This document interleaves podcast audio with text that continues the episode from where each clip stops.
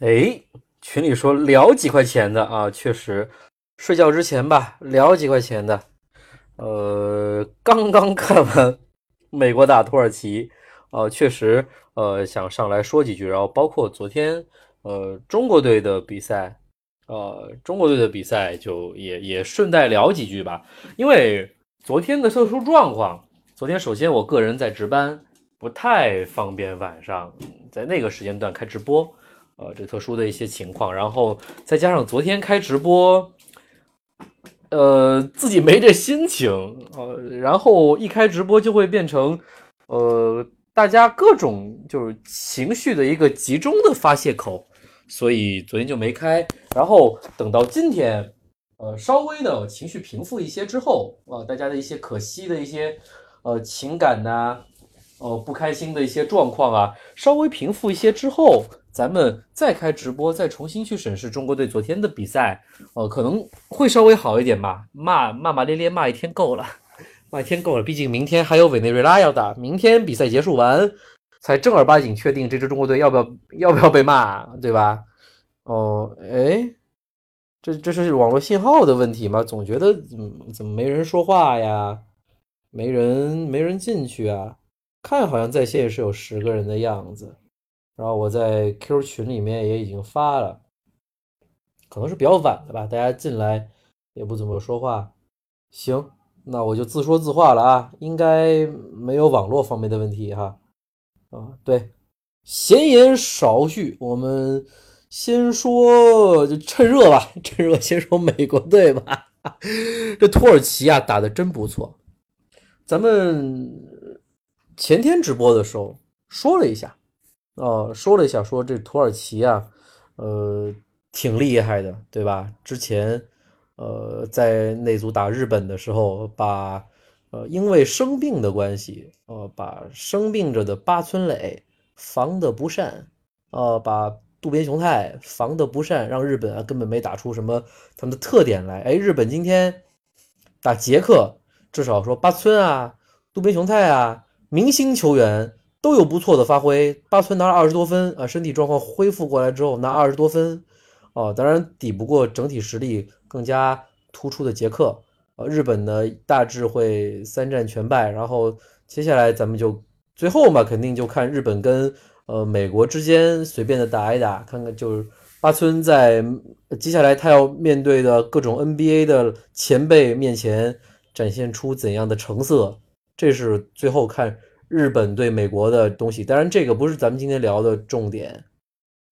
咱说土耳其之前在对日本的比赛中间，就感觉说，哎呦，奥斯曼真厉害，伊利亚索瓦真厉害，科尔克马兹这三分投的真准，哈，还有那之前打过 NBA 的埃尔登啊，这都是很好的球员啊。然后今天打美国，没想到土耳其可以这么好，呃，真是土耳其可以这么好。嗯，我们说在下半场，因为下半场土耳其防守，我觉得是，呃，给所有计划要击败美国，我们不，我们现在不说想要击败美国，哦，我们现在直接把它列入到一个常规的一个计划中间，计划击败美国的球队有非常好的实力，但这上半场不是特别显，上半场我主要是觉得说，呃，因为上半场美国队他自己三分投的特别好。上半场，如果没记错的话，哈，我今天看的是腾讯的版本的直播。呃，王猛这边统计了近八个三分球，分别来自八个不同的球员。美国队进三分，哦，八个三分球，那进的算是多的，真的是多的。半场进八个三分球，啊，还是分别分别来自八个人，手感啊开的都很分散，这是好事儿。所以上半场美国队进攻的问题不是特别显，因为三分投的好。这其实跟中国队昨天的比赛很像，咱待会儿再说哈。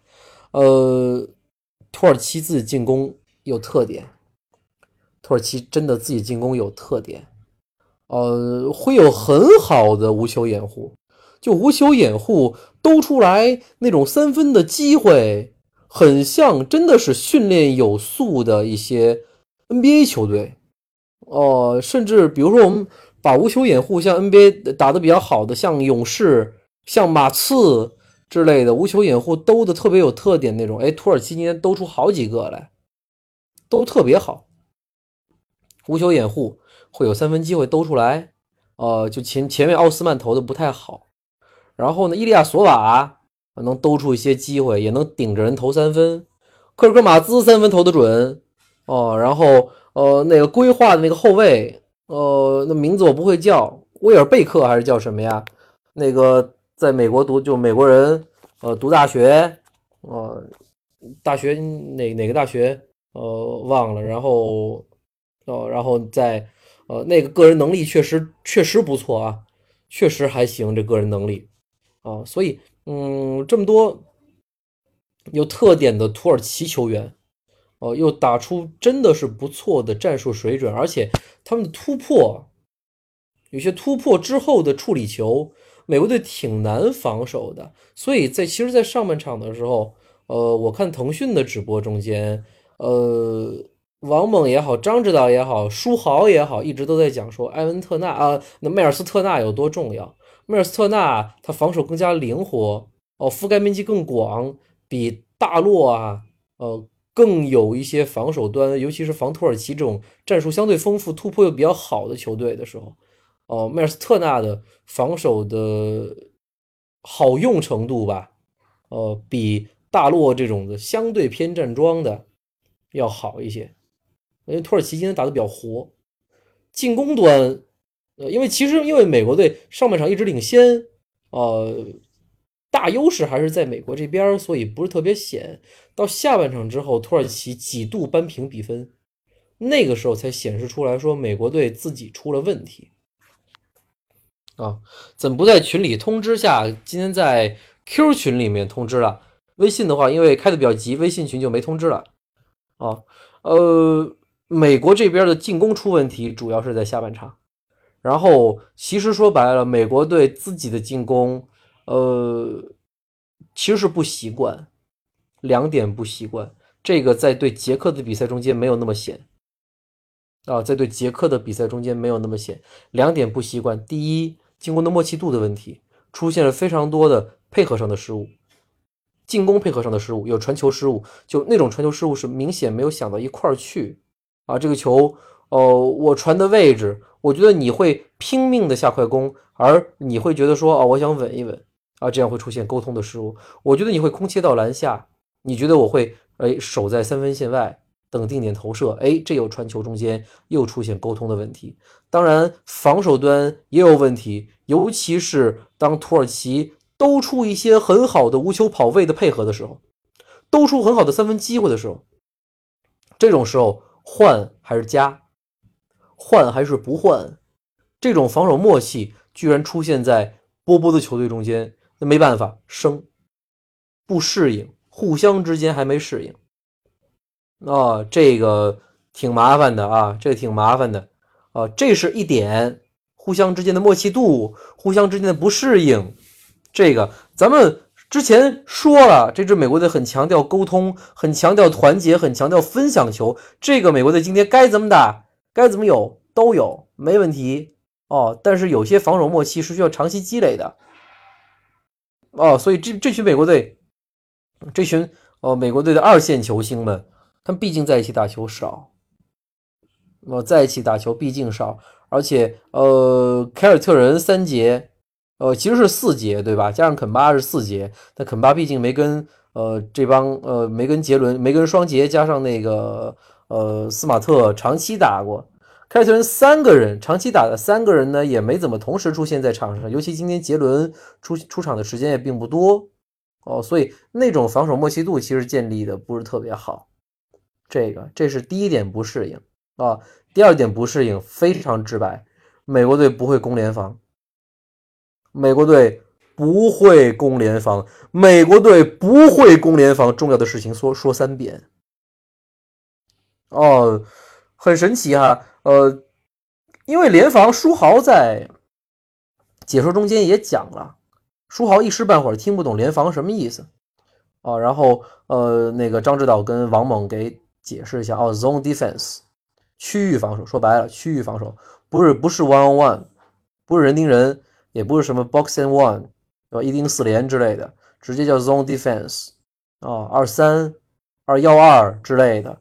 联防，联防的时候，尤其是美国队这边梅尔斯特纳还在场的时候，大家都知道，哎，攻联防怎么攻？就攻联防，对方出联防了，你进攻怎么办？哎，中锋提到罚球线啊，中锋在罚球线，然后再寻寻找机会之类的哈，攻二三啊，攻一二幺二啊什么的，都这么玩，对吧？中锋在罚球线啊，但是确实，美国队这边。梅尔斯特纳提到罚球线接球，然后其他四个人在外线站着不动。美国其他四个人在外线站着不动，梅尔斯特纳能传给谁呀？传完之后继续呢？再接着怎么打呢？哦，土耳其人不怕，美国队攻联防一点动态性都没有。哦，尤其是中锋提到中锋提上，中锋提到罚球线之后，一点动态进攻都没有。如果是人盯人啊，出挡拆，挡拆完了之后怎么样？该怎么样怎么样？这是美国人习惯的套路哦，美国人习惯的套路。人盯人之后，哎，对方出人盯人了，我们怎么怎么防？怎么来？书豪说了，美国 NBA 球队，NBA 球队在日常的备战中间，因为美国不怎么习惯打联防，而且美国队的呃，就在美国在 NBA 打联防。还只是真要打二三之类的话，打联防中锋因为有防守三秒的限制，时不时得出进去，不像土耳其现在攻联防，大中锋就蹲进去，我不怕你突破啊，你来呀，没事儿，你来，我大中锋蹲进去等你呢，对吧？哦，所以美国球队一般不不特别强调说对 zone defense 的。这样一个准备，不适应去破联防。书豪在解说中间，哎，就是 NBA 第一视角，对吧？这真的是高阶视角来跟我们讲述这个事儿。所以美国美国队现在攻联防是有巨大问题的，所以这也给后边所有要碰美国队的欧洲球队，咱们说接下来美国打日本没什么太大问题，对吧？呃，但接下来继续到八强战就不好讲了。八强我不知道美国按顺序会遇谁，反正好像讲道理四强是要遇西班牙。呃，今天这场算是赢了，今天要是输了要提前碰塞尔维亚。今天赢了，运气特别好，待会儿咱会讲运气特别好的赢了。哦，所以一路下来，如果八强战没有问题，半决赛要没有问题，最终进决赛要碰塞尔维亚。哦，好像是半决赛，如果一切顺利碰西班牙，过不过真不知道。中间我不知道是碰法国还是碰澳大利亚，八强战不知道碰法国还是碰澳大利亚还是碰谁。总之，总而言之，言而总之，现在全世界都知道美国队不，美国队不会打联防了，不会破联防。那有哪些球队可以一以贯之的把联防贯彻到底？这是美国队的问题啊。所以在对方遇见联防的，呃，就在对方再起联防的时候，你没办法，只能靠个人能力强突。在这个时候，肯巴沃克的作用出来了。目前这支美国队能够最好的把联防破掉的，只有肯巴沃克一个人，靠纯速度去破联防。这就是你不带上达隆福克斯，达隆福克斯不来，要专注于新赛季好。出现的问题，你有达隆福克斯，这个时候破联防，用速度突进去，吸引对方在内线的收缩，然后呃二三联防会出四十五度空位，对吧？三二联防会出底线底两个底角的空位，这前提大前提是什么？你的后卫能突进去啊，能让对方能让联防的出联防的这防守方啊。能让他的防守面缩起来呀，对吧？哦，所以这个，呃，所以这个觉得，呃，只有肯巴沃克一个人。现在肯巴沃克的价值出来了，对吧？我们上场对捷克的时候说，肯巴沃克双刃剑会被对方针对，尤其对方如果有高个攻击型后卫会被针对，因为土耳其今天没这资源。而土耳其那后卫呢？呃，那个小那个那个小后卫那一号什么的吧，攻击性倒十足，也今天也没多打肯巴多少，哦，没针对的去打土耳其没布置这个，因为土耳其更多的一些进攻还是集中在像伊利亚索瓦呀、奥斯曼啊、呃科克马兹身上，哦，所以，嗯，肯巴沃克今天。你说你说防守端有太大的漏洞也没怎么特别显，但是进攻端的价值出来了，进攻端价值出来了，哦，破联防只能靠肯巴沃克，呃，米切尔没有绝对速度，米切尔没有绝对速度，然后到禁区硬刚的话，今天米切尔还自己肚子还受了点伤，对吧？哦，应该是小腹还是哪儿受了点伤，缓了半天呢，哦，所以。呃，正儿八经的能破联防的还是得靠，因为小白德里克怀特也没这个特点，所以只能靠肯巴沃克。这肯巴接下来对欧洲队会很累啊，会非常累啊。啊，肯巴突破，要么自己来啊，要么抓住机会抓防反，这本来就肯巴的特点啊，要么突分，好几次很好的机会，呃，破掉对方联防是肯巴的突分。分出去之后，呃，米切尔能进三分，乔哈里斯能进三分，米德尔顿能进三分，这几位啊，今天三分进的比较的有特点，进比较多，哦，相对的会说，我们看着觉得印象会深刻一些。哦，这基本上还是得靠，嗯，肯巴的突破。嗯嗯，夜深了，打个哈欠。哦。呃，然后包括我们提到肯巴，就不能不提他在加时赛中间连取七分吧，应该是连取七分，然后还关键时刻造了一进攻犯规，是连取五分还是连取七分啊？造一进攻犯规，造了那个土耳其那个很有攻击性的那个一号后卫，造了他一进攻犯规，连取五分。OK，是连取五分加造一进攻犯规，很有价值。美国队加时赛能赢，除了运气，肯巴沃克哦，那是非常重要的制胜点吧？制胜点，对，呃，所以美国队的问题，美国队的问题，我们刚刚已经很直白的点出来了。首先，两个不就就说白了是两个不适应，一个不适应是互相球员之间还没有完全适应，就说白了是默契度的问题。第二个不适应，破联防不适应，对方一出联防，美国队的进攻会。大受影响，大受影响。哦，呃，然后美国这边就说到这儿吧。今天最后时刻，除了肯巴连取五分再造进攻犯规这种贡献，呃，最后时刻献祭了塔特姆啊，真的是献祭了塔特姆啊。塔特姆最后时刻在拿到球之后突破。转换进攻，把球准确的分到了分到了米德尔顿手里，啊，自己不小心崴了脚，呃，我如果没看错，崴的是右脚，哦，看着不疼，呃，看着好像崴的嗯不是特别严重的样子，但最后是被扛下去的，呃，献祭塔特姆，米德尔顿两罚全中，米德尔顿书豪说了，米德尔顿是个非常冷静的球员，在 NBA 他不会有太多情绪方面的流露，那个男人。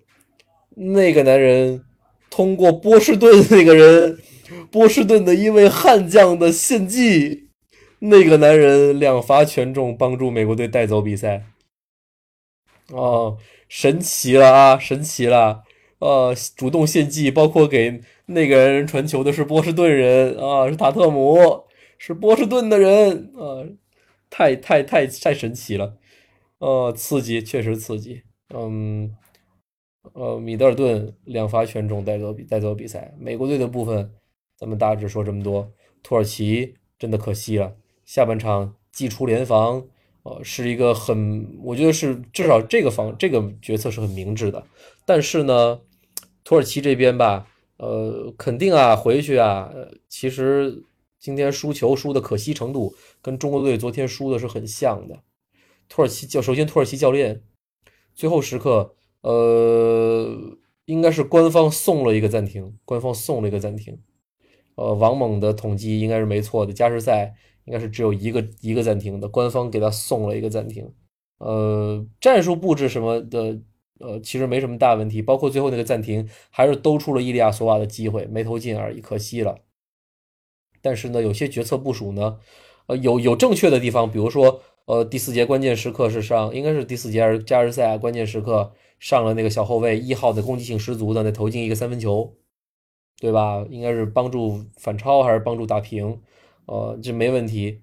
但是呢，在最后的一些时刻连续出五小，我不知道为什么在防守端连续出五小。防守端出五小呢？因为美国队这边其实没抓没抓住机会，但是客观上面其实有一个，就是加时赛中间有一个梅尔斯纳前场篮板点进，米切尔勾了一下框，米切尔不扣那个不碰那个框，那这比赛早就结束了，美国队早反超了，对吧？呃，那个事儿其实说明了，就是防守端土耳其上五小是没有意义的，然后进攻端土耳其的五小呢也没有把握住机会。这是另外一回事儿了。说白了，土耳其上五小其实也是赌，也是赌啊，赌自己运气好，赌自己命好，能够防下这一波，然后直接打防反。哦，五小打防反，那可能会更快一些，场上还多一进攻点，多一得分点之类的，啊之类的，这这可能是土耳其的教练的考虑，但最终证明说啊，好像效果一般。好像效果一般，这是一个点，但是这个点不是特别大，这不像昨天咱们这边，其实就是领先三分玩点球那个那个战术选择和暂停的时机的选择，明显早了，明显早了，然后就就就领先三分玩点球，自己其实中国队玩点球会玩脱的，中国队命自己罚球命中率差，就自己说白了罚球命中率差，然后给别人先罚两先罚进两球的机会。哦，要么赌别人不进，要么赌自己能进，这个就太不明智了。这个后话后话哈。然后土耳其自己这边跟中国队昨天很像的奥斯曼，但是奥斯曼其实不错了。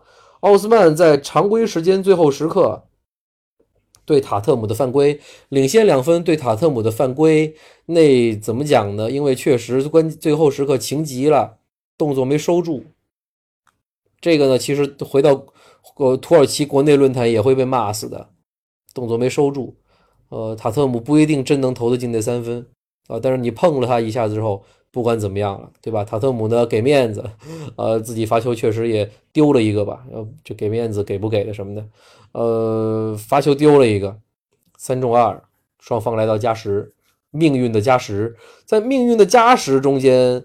你要说奥斯曼怎么样？奥斯曼在加时赛可连得六分啊，一个兜出来之后机会非常好的、非常舒服的空位三分机会，啊，投的很准，那个球刷的入网水花一样，很准。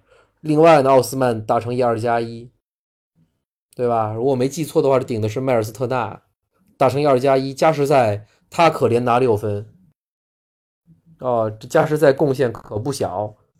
那最后时刻吧，对吧？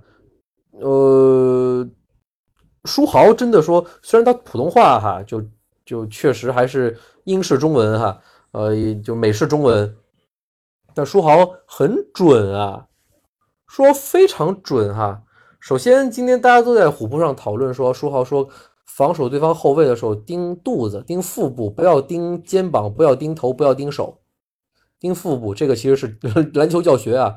另外，当土耳其获得获得在加时赛最后时刻，呃，就是锁定胜局的第一个两次罚球的机会时，第一个两次罚球的机会的时候，那个时候，呃，书豪说了个非常准的说：“哎呦，土耳其那个球员是一个很好的犯规对象，很好的被犯规对象。”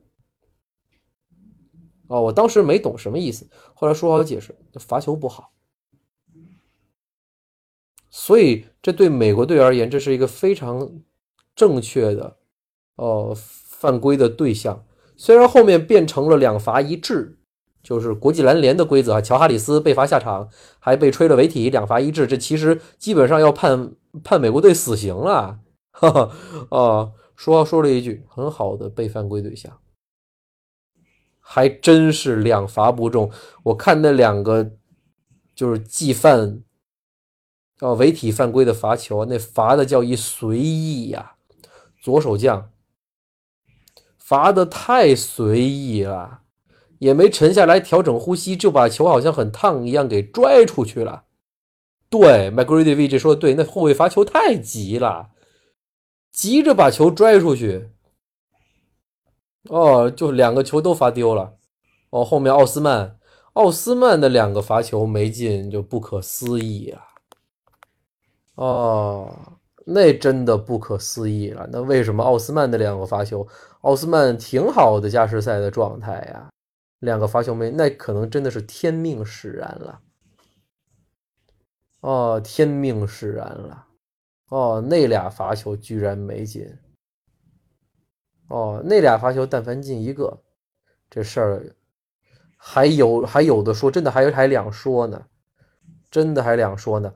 就双明 K 四不急哈，呃，为什么不让杰伦上？杰伦今天上场时间确实少啊。美国队在那个关键时刻，尤其是当他们的进攻出现大问题，攻不破联防的时候，我个人觉得上杰伦布朗的意义不大。所以有没有发现，在那个时候长期保留了乔哈里斯？长期保留了乔哈里斯，乔哈里斯在破联防的时候确实有贡献。书豪说，乔哈里斯的缺点在防守，因为书豪跟乔哈里斯应该有做过队友，在篮网的时候，对吧？乔哈里斯缺点在防守，但经不住乔哈里斯壮，身体对抗没什么问题。但是乔哈里斯是射手，乔哈里斯能稳稳的投进三分球，对吧？包括今天加时赛。美国队进的第一个三分球，乔哈里斯进的，对吧？啊，乔哈里斯贡献了不少篮下的，哎，像二加一呀，呃等等的一些状况。其实乔哈里斯今天状态很好，呃，专职射手，在这个情况下面，没必要让杰伦布朗上。今天要上上小巴恩斯，啊，要上长期保留的上米德尔顿，啊，这是能得分的。小小巴恩斯在内线扛。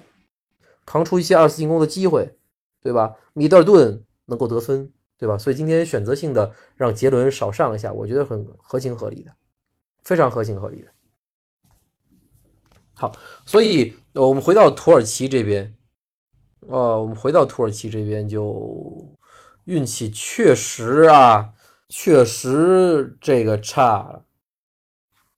哦，原本奥斯曼。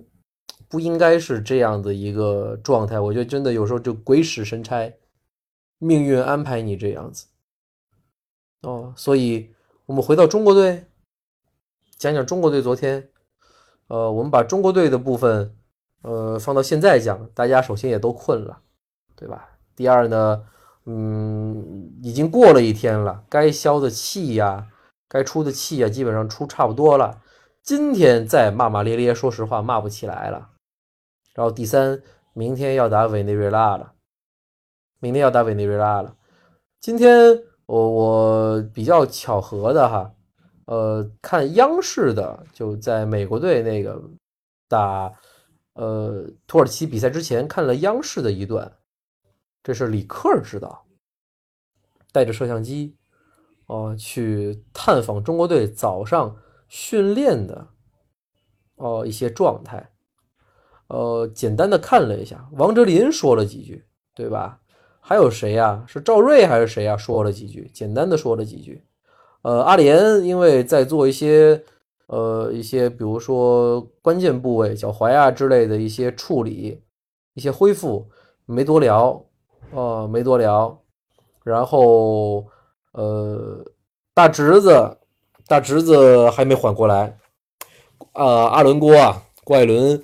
还没缓过来，很明显啊，郭艾伦是一个情绪很，呃，很就是外向、很外露的一个很真实的一个青年哈，呃，没缓过来就是没缓过来，没缓过来就是没缓过来，呃，没办法，对吧？当然过好每一天嘛，过好每一天，但确实昨天，呃，郭艾伦，我们说，呃，昨天中国队因为。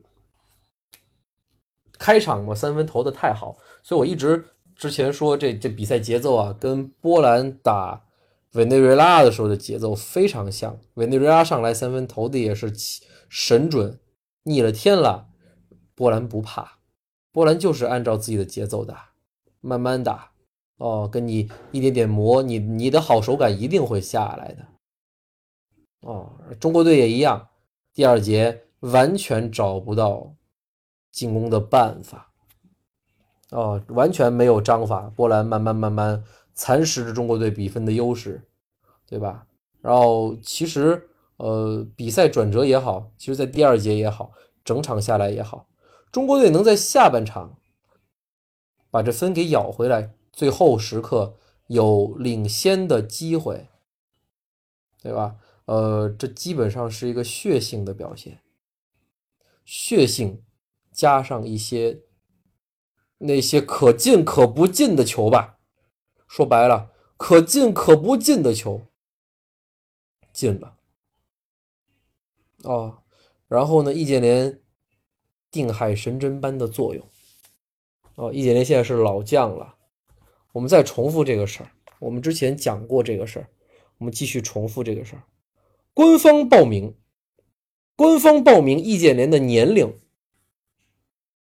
易建联年龄八七年的，易建年龄八七年，官方八七年的现在三十二周岁，对吧？三十二周岁，三十二周岁，其实就中国运动员而言，老将了，老将了，是该走下坡路的年纪了。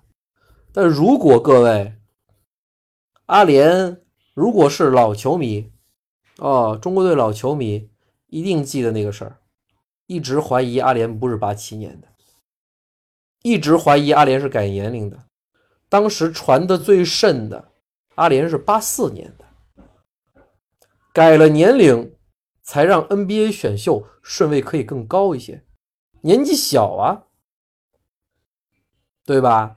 零六年参加选秀，八七年生人，才十九岁，对吧？才十九岁。如果你是八四年生人，零六年参加选秀，那这就二十二岁，那选秀顺位完全不一样，对吧？那选秀顺位就完全不一样，你潜力就完全不一样了。对吧？很影响顺位的，那可能阿联就会低到首轮末了，对吧？所以一美国那边也在说，啊，美国那边也在说，国内也在说，那时候各种报道说阿联改了年龄，阿联其实是八四年的，那种说翻那个时候什么广东什么什么学校啊，什么几几届之类的，就翻这种学校资料之类的了，一直说阿联改年龄，咱为什么现在提这个事儿啊？如果阿联改年龄是真的，哦，零七年，零七年，不好意思，零七年不是零六年，不好意思，零七年，零七年，呃，如果阿联是改年龄的，阿联是八四年的话，因为那时候改年龄在国内很正常，呃，体校啊就出来，呃，改年龄很正常。如果阿联是八四年的，今年多少岁？阿联三十五岁了。三十五岁了，知道吗？已经很大了。易建联不是詹姆斯啊，啊，易建联不是詹姆斯啊。对对，呃阿联是零七年，我一一时一时给记差了，感谢各位纠正啊。零七年对，跟奥登、杜兰特、霍福德一届，对吧？当年的选秀是奥登、杜兰特、霍福德、康利、杰夫格林、易建联，对吧？哦。哦，所以这个，呃，阿联如果真的是三十五岁，那实在是有些太难为他了，太难为他了。啊，其实，呃，我们刚刚讲到这个事情，其实前面要表达的观点是，嗯，中国队这支球队，其实跟我们上次直播讲的还是这个道理。只有两个人能改变局面，一个易建联决定了中国队的下限，保证了中国队的下限；另外一个郭艾伦，另外郭艾伦能像外援一样打球的中国人，就这两个人能够改变场上的局面。易建联无解的个人能力啊，内线单打啊，还有一些投射，对吧？郭艾伦突破，制造机会，剩下的人你真的你要说，呃，我们昨天应该昨天我在 Q 群里面简单说了有说嘛，嗯，小川的底线空切是特点，但不是每个球都能底线空切的。小川那些算是打游击，不能当正经的战术，不能当那种呃每次都能得分的战术来使。哦，那个是偶尔灵光一现能打成一些东西，对吧？呃，其他上场的赵睿，赵睿，我们说突破能力强，但是你放到国际赛场上面，呃，真的能得手多少回呢？真的能得手多少回呢？说白了，因为赵继伟因为受伤啊之类的关系，赵继伟现在基本上很难突破进去了，很难啊！哦，中国队真正的能撕开对手防线的，就是无差别撕开对手防线的，哦。只有郭艾伦，但是后来上场的孙铭徽拼劲十足，状态挺好的，带来了一些效果。我想，我想这就是呃李楠指导带他的原因，他带来了一些效果。哦，但是呃这种效果是在郭艾伦被迫下场之后才不得不使用的。这个是咱们在第二节开始就处在无限被动的一个最最重要的原因，就是第二节的时候，第二节打了还有半节多的时间，阿联三犯，郭艾伦三犯下去了，下去了。哦，所以第二节后半段咱得不了分，第二节后半段咱一点都得不了分。哦，但凡那个时候这俩。在一个能长期在在场一个，咱们在进攻打不开的时候还能吃点分回来，用个人能力吃点分回来。说实话，说白了，中国队昨天整场而言，尤其上半场，若非那几个三分球哈，那几个不讲理的三分球，中国队进攻是非常便秘的。中国队进攻是非常便秘的啊，就完全没有像今天就那种便秘感。就像今天美国队攻土耳其的联防一样，打不进。美国队还行，能用个人能力能摆脱一些，但是一一遇到禁区，肉盾肉盾都起来，都扎在禁区，美国队也没什么办法呀。反而土耳其他自己能跑出一些很好的空位机会来，战术素养挺高。中国队跑不出机会，你突破突不进去，其实就是在外线倒来倒去，就是在外线倒来倒去。然后中锋能落位的话。能撅着屁股打几个，像呃王哲林撅着屁股能打几个，仅此而已了。你外线突不进去，那是最根本的状况。所以中国队昨天其实进攻端很便秘，最后稍微起了一些成效。郭艾伦下去了，孙铭徽站出来了。对，但客观上面来说，如果大侄子一直在，我觉得结果可能会稍微的好一些。那中国队的对手波兰知道这个事儿，对吧？哦，下一场的委内瑞拉也知道这个事儿。搞定郭艾伦，搞定易建联，这支中国队残了。说白了，中国队就是这样的一个状态：搞定郭艾伦，搞定易建联，这支中国队残了。那。说这个时候就无比想念丁彦雨航了，对的，无比想念丁彦雨航啊！为数不多的能够自主创造进攻能力，就无差别的创造进攻机会的这种能力，受伤之前的丁彦雨航是有的。丁外援，本土 MVP 呀，哦，他是有的，可惜了，真是可惜了，其他人没有。呃，最最终中国队是拼到了最后的机会，全是靠血性，真是靠血性，加上一些一点点的进攻的运气。哦，有些有些该就该进不该进，两两二二五五开的球进了。嗯，拼到最后，然后来失误出现了啊！首先这呃李楠指导的对吧？暂停对吧？然后周琦的连续发边线球的失误，等等等等。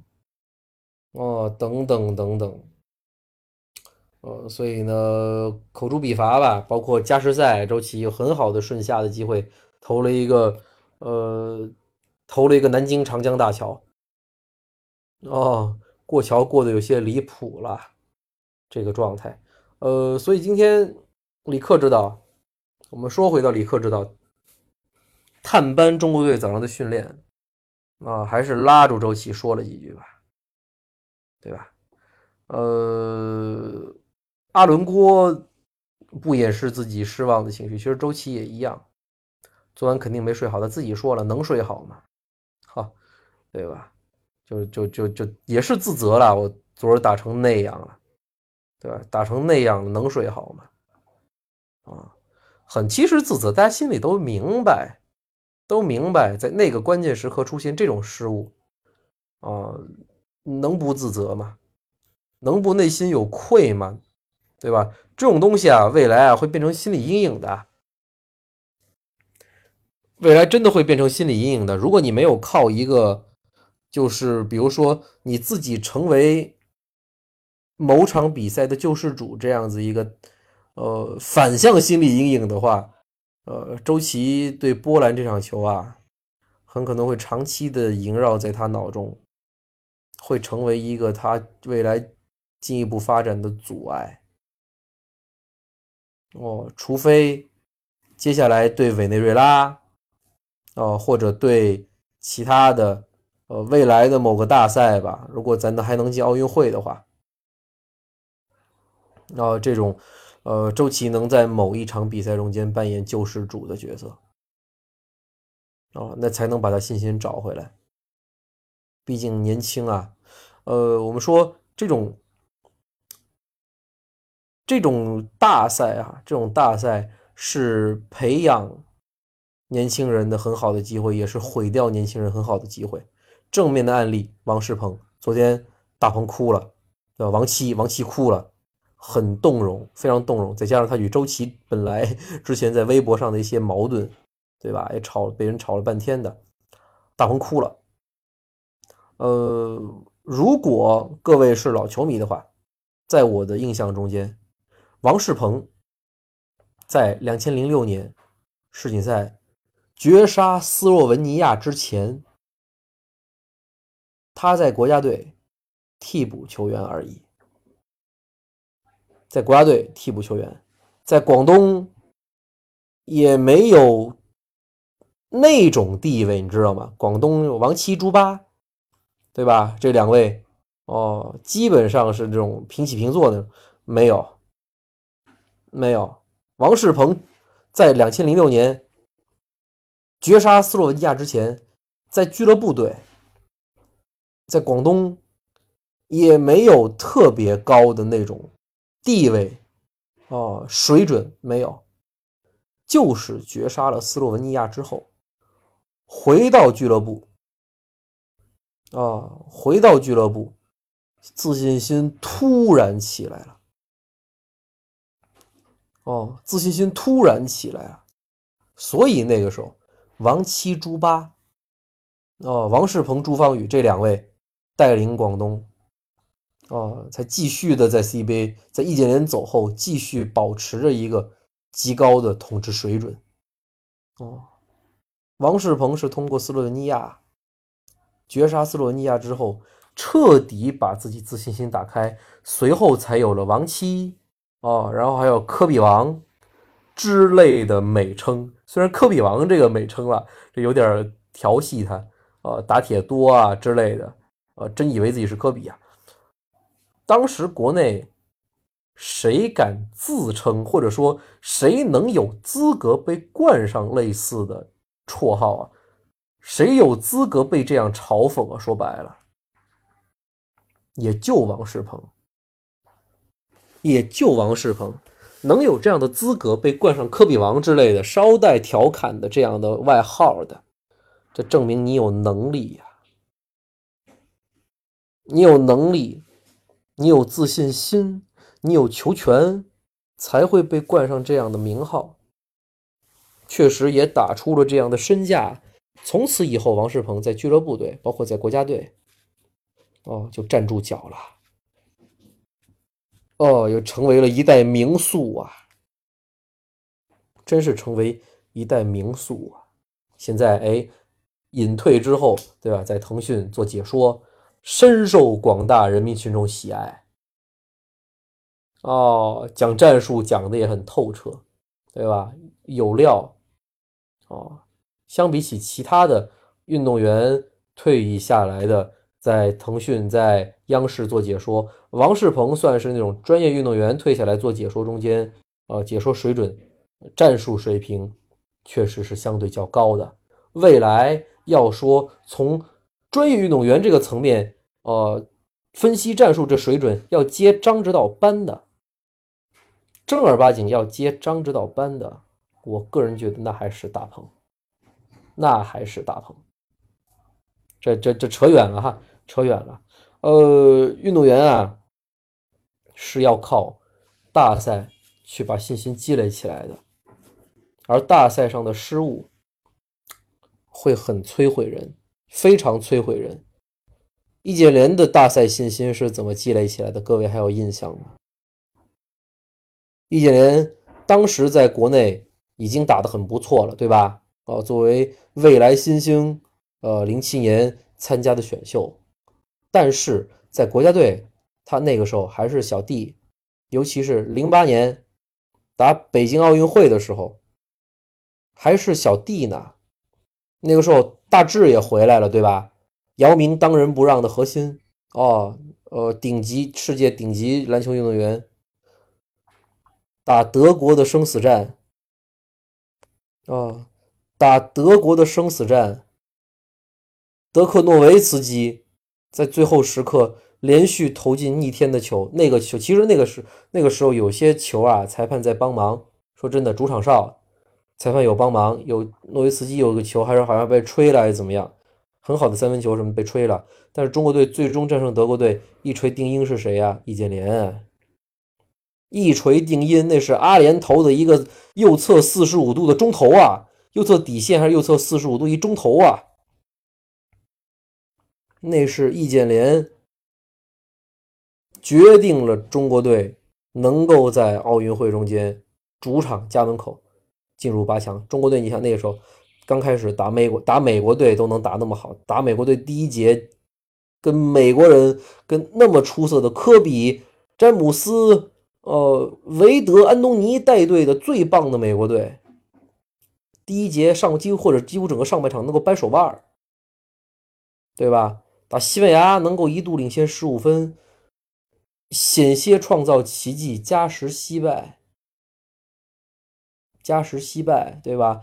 那中国队状态可好了，所以最后打德国，你必须赢啊，你必须赢，然后。最终决定中国队能出现的谁？易建联啊，致命的中投啊，那是易建联投的。哦，所以那个时候赛后采访，原本一直采访姚明的，赛后采访把姚明、易建联一起拉过来采访，那是传递火炬的采访啊。大赛信心是这么积累起来的。我们说回来，周琦。苏群老师今天发的那篇推文，苏群老师跟翟小川聊天小川特别好，对吧？哦，没埋怨，我们指着周琦赢呢，没他不行，对吧？小川讲的特别好，哦，苏老师说自己截这个图的时候，聊天的时候特别感动，真的。啊，苏群老师也很，真的很贴心。大家别上网，尤其周琦啊，别上网。一上网啊，那铺天盖地的那种，就就就不单单是冷嘲热讽能够形容的批评了。哦，这简直是要开除国籍呀，简直是要凌迟处死啊，对吧？这个太惨烈了。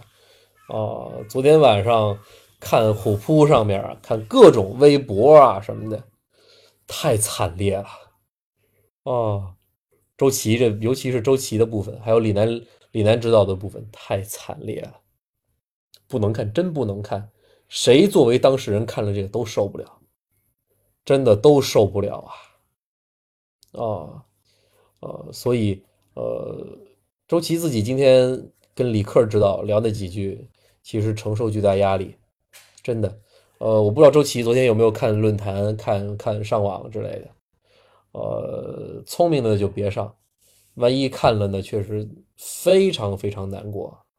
我们站在他的角度吧，会非常非常难过。当然了，错都出在他身上。哦，球迷骂，呃，其实这个也无可厚非，无可厚非。所以，呃，对周琦的期许吧，我们过了一天之后，过了二十四个小时以上了，对吧？过了一天之后，我们再回过头来平复心绪，我们把注意力集中在对委内瑞拉身上。委内瑞拉是升级版的科特迪瓦。委内瑞拉赢科特迪瓦赢了十六分，咱赢十五分，所以咱们正儿八经是跟委内瑞拉水平类似的球队啊，咱跟委内瑞拉的水准，那才是可能正儿八经要打到加时啊，打到第四节最后时刻啊，要去拼一拼，要去咬牙去赢的球队，跟波兰。咱其实昨天能打到那个份儿上已经很不容易了，很不容易了。但是说实话，最终咱们重要与关注的对手是委内瑞拉呀。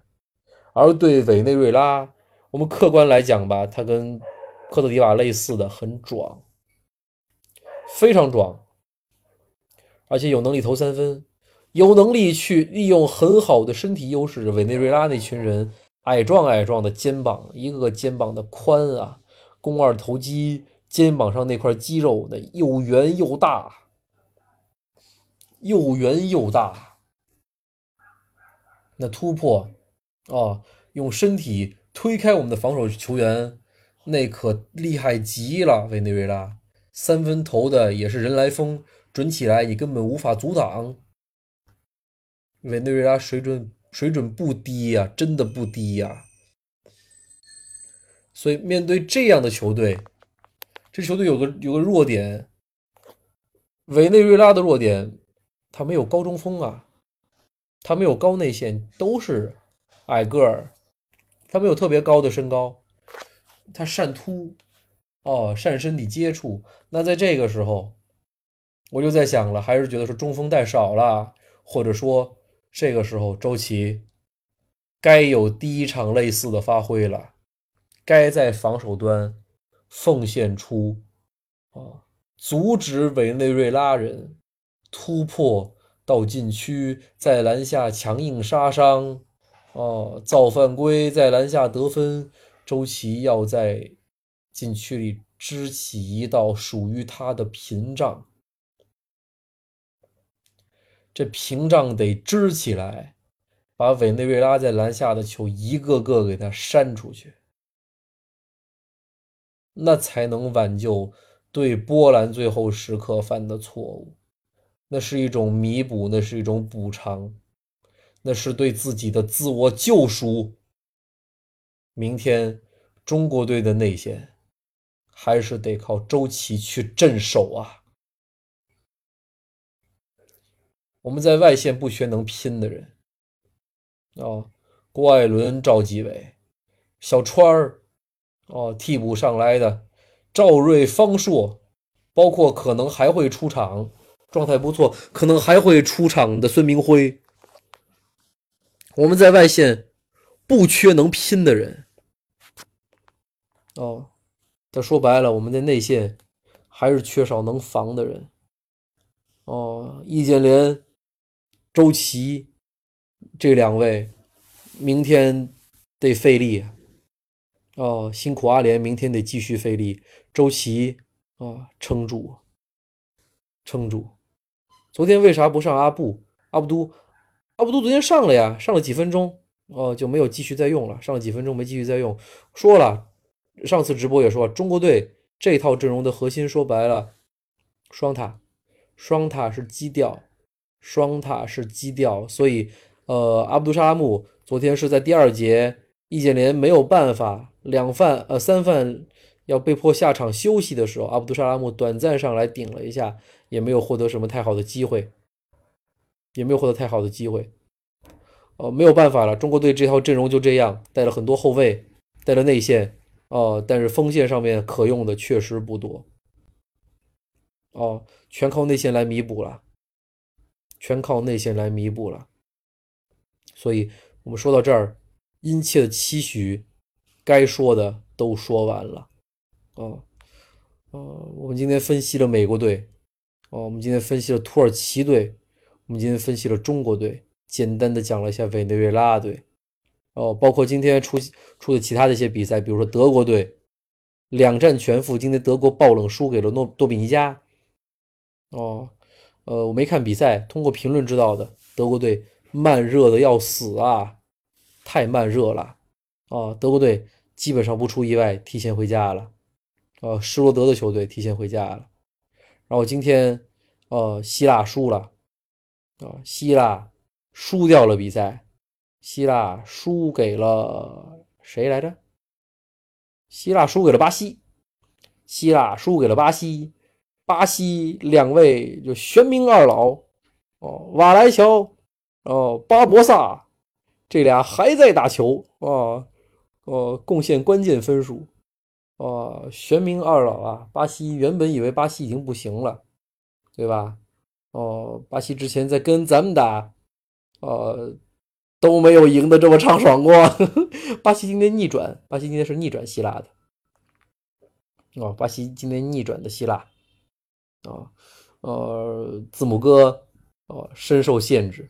NBA 世界真的不一样啊，跟非法国际篮球还是不一样。啊，字母哥不像在 NBA 能有那么多广阔的空间，大跨步杀进禁区。哦，非法世界里面永远有一个中锋，永远有个内线，有个肉盾。在没有防守三秒情况下，在内线等他，哦，这其实啊，呃，可能会有类似的一些，比如说猛龙在东部决赛防字母哥的套路，哎，就给你堆人墙，就在跟你内线给你堆人墙，哦，巴西有这条件，对吧？可能小组内其他的球队没这条件，巴西有这条件啊，对，飞吧梅兰直接飞。确实，在非法篮球世界世界杯啊，在非法篮球世界里面，你必须有篮啊，你必须会投篮。所以那些投篮好的球员们哈，那就是国际篮联大杀器，是吧？国际赛场大杀器，就这个道理。你在国际篮球赛场，你必须准。安东尼杜兰特，对吧？你必须准到逆天，那你就能当 MVP，你就能在国际篮球史上名垂青史。啊，就这个道理。对吧？你些善突的球员，在欧洲打欧洲也好，打什么也好，可能会相对难一些。说白了，呃，欧洲出来的球员，欧洲出来的篮球明星，在投篮这个环节不太好的。我思来想去啊，除了中锋之外，除了蓝领之外，其实欧洲很多蓝领投篮也还行哈，你会个会个小颠头什么的。欧洲这边出来投篮不好的，唯一想到只有卢比奥，只有卢比奥，这投篮相对次一些。对，其实卢比奥现在中投挺准的，对吧？呃，在 NBA 世界呢，有时候也不稳定，有时候是卢一中，有时候卢广仲，是吧？呃，三分不好，但卢比奥中投其实还不错。啊，正儿八经的，呃，欧洲出来的球员，你投篮不好的少。对卢比奥现在篮子算不错了，除了三分不好之外，对吧？哦哦，但是卢比奥带队赢了，对呀，这西班牙强啊，对吧？卢比奥准起来也很疯，对，就所以真的你在欧洲世界混的呀，没谁说在投篮这个环节有明显弱点的，反而在美国篮球，因为美国篮球相对开放、自由，空间也大一些，又有防守三秒这种东西，对吧？所以。突破好的球员，其实在美国篮球世界是挺挺爽的啊，挺爽的。对，嗯，所以现在也能看出来一些，呃，因为小组赛还没结束，然后我也不知道这小组赛接下来要不是那个 A B C D，然后那 E F G H 组是这样子吗？呃，又分四个组打那个，哎，反反正反正不管怎么样，就是就是要打那个呃淘汰赛了，接下来好像，哦，呃要打淘汰赛了，呃，埃尔南戈麦斯兄弟投篮一般还行吧，弟弟那个弟弟不是那个在掘金还能当一空间四号位嘛，然后哥哥呢没办法就打内线的，对吧？哥哥是打内线的呀，弟弟在在掘金是空间四号位，还可以的。对，呃，接下来因为因为可能要进入淘汰赛阶段了，啊，具体的怎么我我还不是特别懂哈，呃，慢慢来吧。接下来还有就是每个小组还有第三场比赛要打，瞅一眼法国咋样？法国一帆风顺的，法国一帆风顺，没碰见什么压力。法国之前赢了德国，对吧？呃，在前面大比分领先，后来德国呃苏醒的晚了一些，法国还是赢了，啊，然后。呃，今天法国赢了谁呀？呃，反正就是就是正常赢吧，就正常赢，问题不大。呃，法国会继续走下去的，就淘汰赛看淘汰赛遇谁了，包括像塞尔维亚，对吧？这样的球队在淘汰赛会继续走下去的。啊，就看到时候，我觉得进入淘汰赛阶段就好看了。到时候如果有好的比赛，咱们提前直播也行。啊，呃，因为像澳大利亚、塞尔维亚。然后法国、美国，呃之类的一些顶级球队，对吧？今年世界杯的顶级球队，呃，会慢慢的有互相交锋的这样的状况。那个时候球好看着呢。我们现在知道，就非把篮球世界，哦，也会出现各种各样的剧本，各种各样神奇的剧本，哦。有些在 NBA 世界，我们还是强调这个点。你在 NBA 世界不太觉得说能够登 NBA 这么大舞台的球员啊，或者只是在 NBA 打边缘角色的球员，在非法篮球世界那能打得风生水起呀！哦，风生水起呀！啊，戈贝尔没什么进攻技术，对，戈贝尔也是个神奇的例外，对。哦，真的是风生水起呀！在 NBA 的一些边缘球员，呃，能打的特别好看啊，就会觉得说，在 NBA 没觉得他有多强啊，怎么就在国家队这么好用啊？这这这种事儿都来了啊！所以这非法篮球也好看啊，篮球世界杯好看啊，咱们坐等明天中国队打委内瑞拉。能给咱们带来好消息，能给咱们带来好消息。好，那么今天的直播也过一小时了，也到零点了，对吧？那么我们下次直播再见，各位早点休息吧，晚安了。哦，今天就爱慕基、爱火箭的汉子打了个赏，谢谢谢谢。那咱们晚安吧，拜拜。